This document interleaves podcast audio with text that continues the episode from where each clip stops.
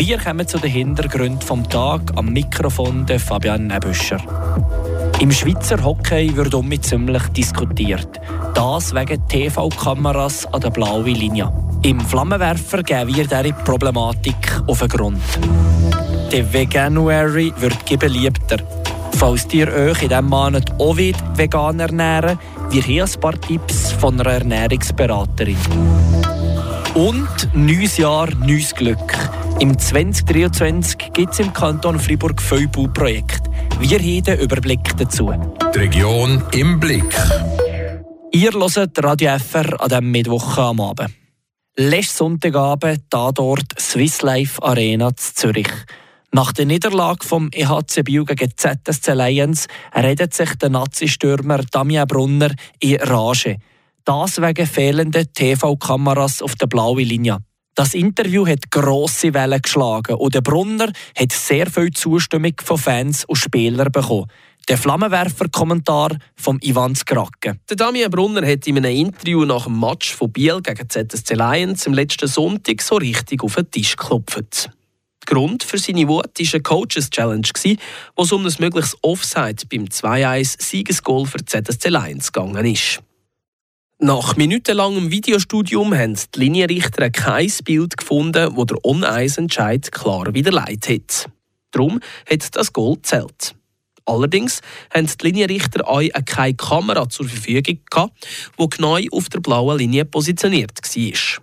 Das war der Grund für einen Brunner Wutausbruch und übrigens auch für Christian Dübesine im Oktober. In der Tat stellt sich die Frage, wieso gibt es in der Schweizer Liga die Möglichkeit auf eine Coaches Challenge, ohne dass der Schiedsrichter und Linienrichter die besten technischen Möglichkeiten zur Verfügung stellen. Das spricht nicht für die Professionalität der Liga.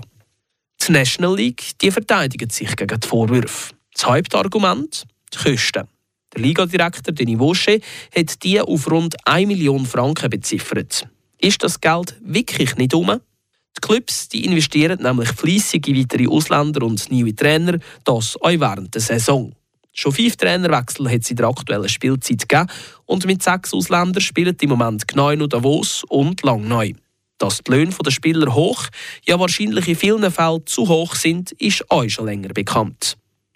Da stellt sich mir also schon die Frage, ist das Geld von aufgeteilt ein mehr als 71'000 Franken wirklich nicht um. Jeder Spieler von Fribourg-Gotteron mit Profivertrag verdient nämlich mehr. Aber eben, neue Spieler und Trainer machen in der Regel das Team besser. Ein besseres Team führt zu mehr Punkten. Mehr Punkte führt zu mehr zufriedenen Zuschauern, die ins Stadion kommen. Und mehr Zuschauer im Stadion führt zu mehr Geld im Kassali der Clubs. Neue Kameras bringen aus der Sicht der Clubs in erster Linie halt einen zusätzlichen Aufwand. Den Preis dafür zahlen im Moment die Spieler und die Schiedsrichter auf dem Eis, die mit einer halbfertigen, nicht wirklich professionellen Lesung beim Offside-Videostudium leben Und die Liga? Die verzettelt sich in den gewohnten Floskeln. Alles in allem sieht der Technikstandard in der Schweiz hoch im Vergleich zum Rest von Europa und die Liga die versteckt sich auch hinter den Statuten. Die Clubs die haben das ja so entschieden. Ich sehe es aber auch als Aufgabe der Liga an, die Clubs schon im Vorfeld auf mögliche Lücken im System aufmerksam zu machen und dort zu einer konstruktiven Lösung von Anfang an beizutragen. Alles in allem hat Damien Brunner mit seiner Kritik also vollkommen recht. Wenn man sich vegan ernährt, dann braucht der Körper andere Sachen, um beispielsweise genug Eiweiß aufzunehmen. Andrea Schwitzer hat bei der Ernährungsberaterin Esther Zbinden von Plafeyen nachgefragt, was die besten Tipps sind, wenn man im Januar am Veganuary teilnehmen will. Nur noch Gemüse und Früchte. Tönt fast so, als ob alles weggehen was Freude macht. Ganz so schlimm ist es aber nicht, wenn man sich vegan ernährt. Allerdings gibt es einen Bestandteil der Ernährung, wo man besonders gut darauf schauen muss. Genug Eiweiß. In Bohnen, in Linsen, Kichererbsen, einfach alle in diese Arten, das, das ist sehr wichtig, dass man äh, genug von dem bekommt, weil ja das Fleisch komplett wegfällt. Der Butter, äh, Käse, all die Eiweißlieferanten fallen ja weg. Dann muss man sie einfach mehr in den Hülsenfrüchten suchen. Das tut mir eigentlich das Wichtigste mal fangs. Ja. Sagt die Ernährungsberaterin Esther Zbinden. Richtig kombiniert hat man da auch mit wenig Aufwand ein gesundes Menü. Beispiel Linsen mit Reis. Also da haben wir schon mal äh, eine ganz gute Kombination und manchmal tue ich noch Kokosflocken oben drauf. Also da haben wir fast eine vollwertige Mahlzeit. Allerdings gibt es ein Spurenelement, das Veganerinnen und Veganer in ihrer Ernährung nicht finden. Vitamin B12 ist für die Zellteilung extrem wichtig, für die Blutbildung und Funktion des Nervensystems. Also das ist wirklich das Wichtigste und das bekommen die Veganer nicht. B12 gibt es entweder als Tabletten, Tröpfchen, die man auf die Zunge gibt, oder als Spritzen. Die sind aber erst bei einem starken Mangel nötig. B12 kommt aber auch natürlich vor, zum Beispiel in Augen oder Figen. Aber wie merke ich jetzt, dass mir B12 fehlt? Also zum Beispiel brennende Fußsohlen unten, dass ein Füße so brennen unten, oder zum Beispiel, dass ein Zeug viel aus der Hand geht und dass man eigentlich nervlich ziemlich äh, so überreizt ist. Also was einem sonst eigentlich nicht macht, wenn man einen Mangel hat, ist man einfach viel gereizter. Und was mache ich jetzt, wenn mich körperlich nicht gut fühle? Wenn man natürlich etwas Neues anfängt, muss der Körper sich ja auch komplett umstellen und dass der halt manchmal dann vielleicht ein bisschen anders reagiert, ist ja eigentlich auch normal. Also so ein bisschen muss man gleich das Zeug anschauen und ein bisschen durchziehen. Und ich sage so, wenn das nach zwei, drei Monaten immer noch der Fall ist, dann würde ich nicht aufhören. Sagt Esther Zbinden, Ernährungsberaterin aus Plafeyen.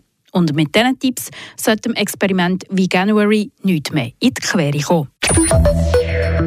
Was hat es heute schon noch für Schlagzeilen gegeben? Die Kurznachrichten von Tobias Brunner. Der Kanton Freiburg hat die wichtigsten Neuerungen im Steuerwesen bekannt gegeben. Wer zum Beispiel von zu Hause aus arbeitet, kann keine Kosten für Essen oder Internetabonnente für das Homeoffice absetzen. Eine weitere wichtige Änderung ist, dass Kapitalauszahlungen aus der zweiten und dritten Säule weniger stark besteuert werden und dass die Abzüge für die Kinderbetreuungskosten höher ausfallen.